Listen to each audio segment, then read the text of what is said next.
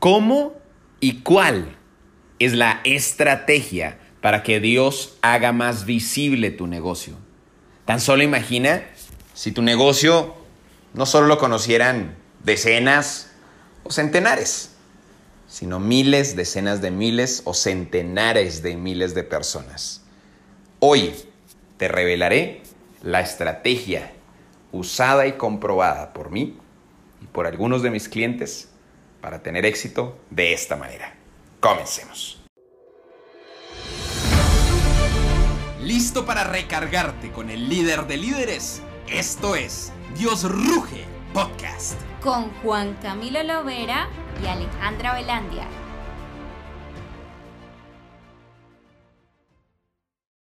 Esta semana pasó algo increíble. Aparecimos en Forbes y según el medio de comunicación, tal y como lo cita, como uno de los mayores expertos en la venta de cursos online en América Latina. Y esto no te lo comparto desde el ego y desde, ay no, miren, soy el berraco y... No. Hoy te quiero compartir lo que hay detrás de escenas. Lo que lastimosamente muchas personas no se enterarán porque en los negocios poco o nada se habla de la espiritualidad. Pero definitivamente, tú que sigues este podcast y que quieres conectarte con Dios, es mi deber compartírtelo. Hace más o menos un mes pasó algo que sembró en mí una, una alarma, tal vez ya un poco más, como unas cinco semanas. Y es que una persona nueva en mi equipo le manifestó a su líder, le dijo, oye, mira, yo quiero decirte algo muy sinceramente y es que pues a mí me gustó mucho la idea de empezar a trabajar en Lovera You porque me encantaba ver que están muy conectados espiritualmente. Pero en estas dos semanas que llevo en el equipo no lo he sentido tanto. Y me, me transmitieron eso. Uf, fue como una, como una puñalada al, al espíritu. Porque entendí y fui consciente con ese comentario de que efectivamente eh, las últimas semanas, para ese entonces, había estado muy enfocado en las ventas, la finanza, ese cerebro empresarial, que sí es importante, pero el cerebro espiritual cuando se desenfoca, ay, ay, ay, empezamos a sufrir. Y desde ahí dije, voy a reconectarme con fuerza con Dios. Tengo la fortuna de que uno de mis grandes amigos, Mauricio Fonseca, es mi líder espiritual, es un empresario, pero es mi líder espiritual, me encanta esa combinación. Y con él nos reunimos todas las semanas para eh, no, no analizar de una manera religiosa, para nada, sino netamente de entendimiento de las enseñanzas de Dios. Y un poco entender la Biblia desde, desde llamémoslo así, un punto de vista neutro, imparcial, teórico, si se quiere decir de alguna manera. Y eso, te, voy como sumando piezas y ya vas a ver cómo conecta todo. Eso sumado a que una de mis grandes amigas, tal vez mi mejor amiga mujer, también es muy fuerte en la parte espiritual, se llama Cata. Y hace también una semana nos vimos y mi esposa estuvo hablando con ella y pues le compartió que había estado ayunando durante 40 días y eso, nos como que nos llamó mucho la atención. Y el punto es que, sumado el mensaje de la persona recién ingresada al equipo, más la guianza de mi amigo Mauricio, más este testimonio de, de Cata, pues dije, pues quiero ayunar, quiero, quiero conectarme más con Dios, profundamente, dedicarle más el tiempo. Así que decidí durante 21 días hacer un ayuno, pero no, empecé, también te lo comparto, empecé como un ayuno de alimentos. Duré como seis días solo comiendo eh, tortillas, porque estoy aquí en México todavía. Y, hombre, los burritos, los taquitos, las quesadillas hacían sus ojitos. Y me puse a investigar ¿Qué es lo que dice Dios acerca del ayuno? Y, básicamente lo que dice el hombre hoy en día es que el ayuno no es solo un tema de alimentos, sino también de actividades laborales y demás, o sea, de dedicarte 100% a Dios. La verdad estoy en un punto del, del año en donde no podía hacer eso, pero una de las maneras que hice fue, Dios sabe que el hábito que yo más disfruto, mi hábito favorito, es el hábito de la lectura. Y llevo eh, más o menos en este momento 9, 10 días de ayuno de lectura, es decir, mi, el, el sacrificio, llamémoslo así, que hice fue decir, Dios, elijo no leer durante estos días que en verdad para mí es algo, estoy aquí en Ciudad de México y tengo varios libros por leer que me encantaría leer, hoy me compré varios libros, a mí me encanta leer, pero a, a cambio de eso voy a dedicar ese tiempo a orar. Y no solo a orar, sino a leer la Biblia. ¿Qué parte de la Biblia? Proverbios, porque yo, yo apenas voy entendiendo progresivamente la Biblia. Y durante estos días he estado orando, orando, conectándome con Él, leyendo, cantando canciones, eso también le gusta a Él. Y en pocas palabras, compartiendo tiempo de calidad con Dios. Las últimas dos semanas han pasado cosas increíbles. Estamos en un entrenamiento que estamos dando de, mi negocio principal. Más de 3.000 personas registradas están. Salimos en Forbes. Recibimos inversión de, de un inversionista colombiano y un inversionista americano. La gente está más conectada que nunca. Mi equipo me lo dice, mira, no sé qué va a estar pasando en este lanzamiento, pero wow. Estamos felices, la estamos disfrutando. Nuestro negocio está recibiendo muchísimas bendiciones. ¿Cuál es la estrategia para que Dios haga más visible tu negocio? Uno, dedícale tiempo a Él.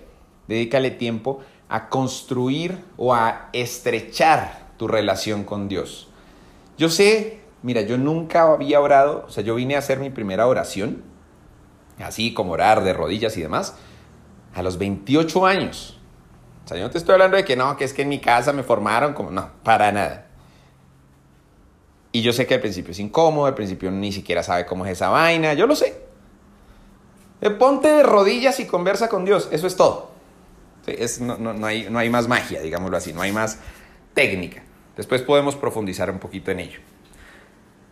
Dos, activa tu fe, es decir, pon tu negocio en manos de Dios, confía en que las cosas van a estar, este, van a estar bien. Por supuesto, y, no me voy a, no voy a andar en eso en este, en este episodio, pero tu negocio debe ser un negocio con propósito, es decir, un negocio que sea de bienestar para los demás, un negocio que le haga bien al mundo, ¿cierto? Porque de, otras palabras, de otra manera, pues, ni, ni, ni sueñes que Dios te va a bendecir. Número tres, haz tu tarea, es decir, haz lo que sabes que tienes que hacer. Y ahí es donde activa el cerebro empresarial, o sea, no te estoy diciendo que te quedes arrodillado orando y ya. No, sal a trabajar, sal a impactar vidas, sal a, a hacer lo que tienes que hacer en tu negocio. Y cuatro, permítete recibir y sorprender. Yo hoy te quiero hablar desde lo que me está pasando a mí, no desde lo que me contó mi amiga, no desde lo que me dijo mi amigo, sino desde lo que me ha pasado a mí. Ponte el reto, 21 días. 21 días de oración. 30 minutitos, una hora al día de compartir tiempo con Él. Y enfoca tus peticiones y todo. Y enfoca tus energías en un propósito firme. En uno. No en cinco, no en diez, no es veinte. En uno. Y permítete recibir. Créeme que cuando tú como el líder de una empresa, de un emprendimiento, te alineas con Dios, Él te va a querer hacer más visible. Porque serás el reflejo de su palabra, de sus enseñanzas. Y el hombre también es inteligente. No es que también necesita hacer marketing. Y cuando ve que un líder está alineado a sus principios, pues el hombre lo hace visible, porque sabe que de esa manera él también va a ser más visible. Es sencillo. El hombre también sabe de estrategias, de embudos, de ventas. Su venta es conquistar el corazón de más seres humanos. Conviértete en un influencer de Dios. Conviértete en un promotor de sus principios espirituales. Que Dios te bendiga. Y te dejo con mi esposa para que tengamos un momento de conexión.